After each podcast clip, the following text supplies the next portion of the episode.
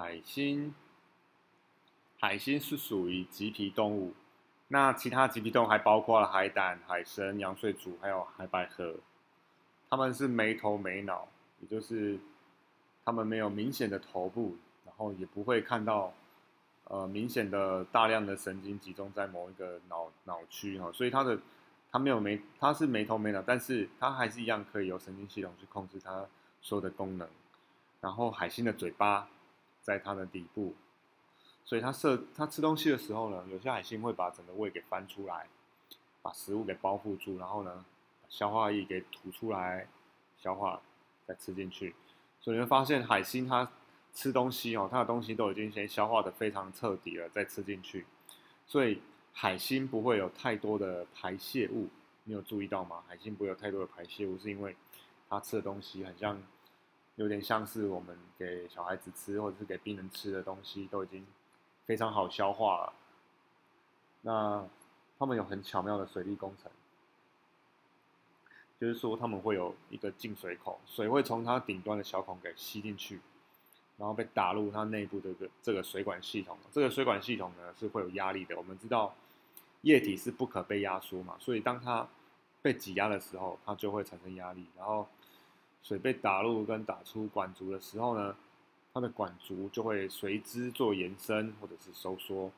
那每一只海星它有好几千个管足，这管足就是一个末端有吸盘的一个薄壁管，然后位在每个碗底部的沟槽内。这些管足呢，它的功能可以用来走路，也可以用来吸住业物。然后你看呢，海星在走的时候，基本上它不是。它它就跟玩羊水煮不一样，你会觉得海星在移动的时候很像用飘的，它是这样横横向这样子飘来飘去的。为什么？因为它是靠底下很多小小的管足在动来动去，但是它的整个腕呢动的没那么明显，就会觉得它在飘。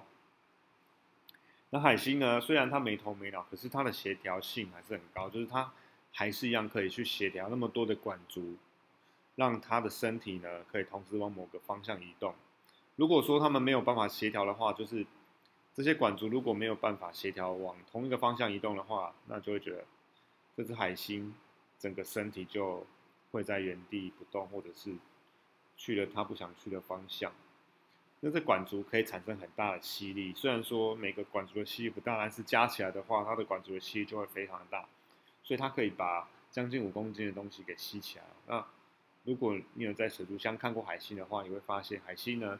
它是可以沿着玻璃往上爬的，是因为它是靠着这个吸盘。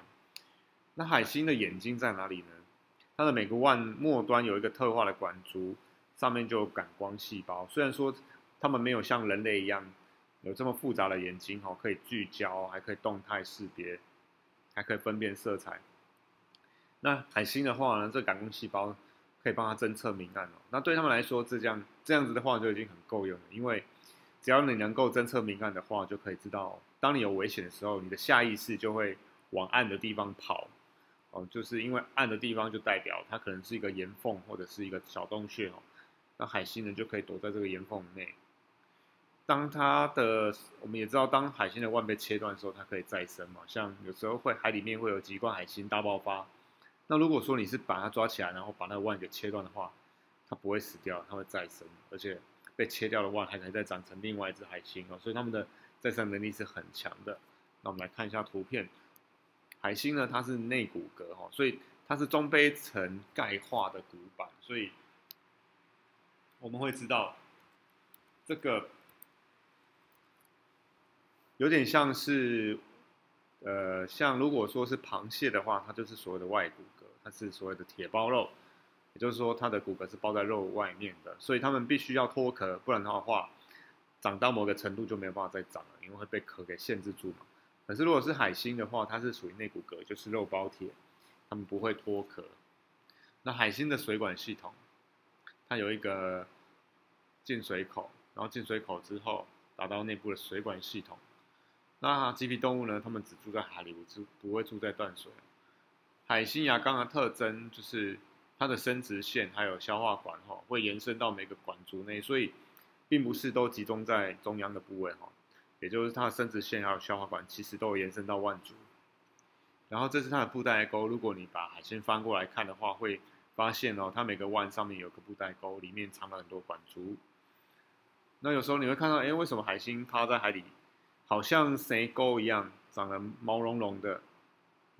这其实不是蛇沟，也不是，也不是它死掉了哈，这是海星的皮鳃，海星是透过这个皮鳃来呼吸的。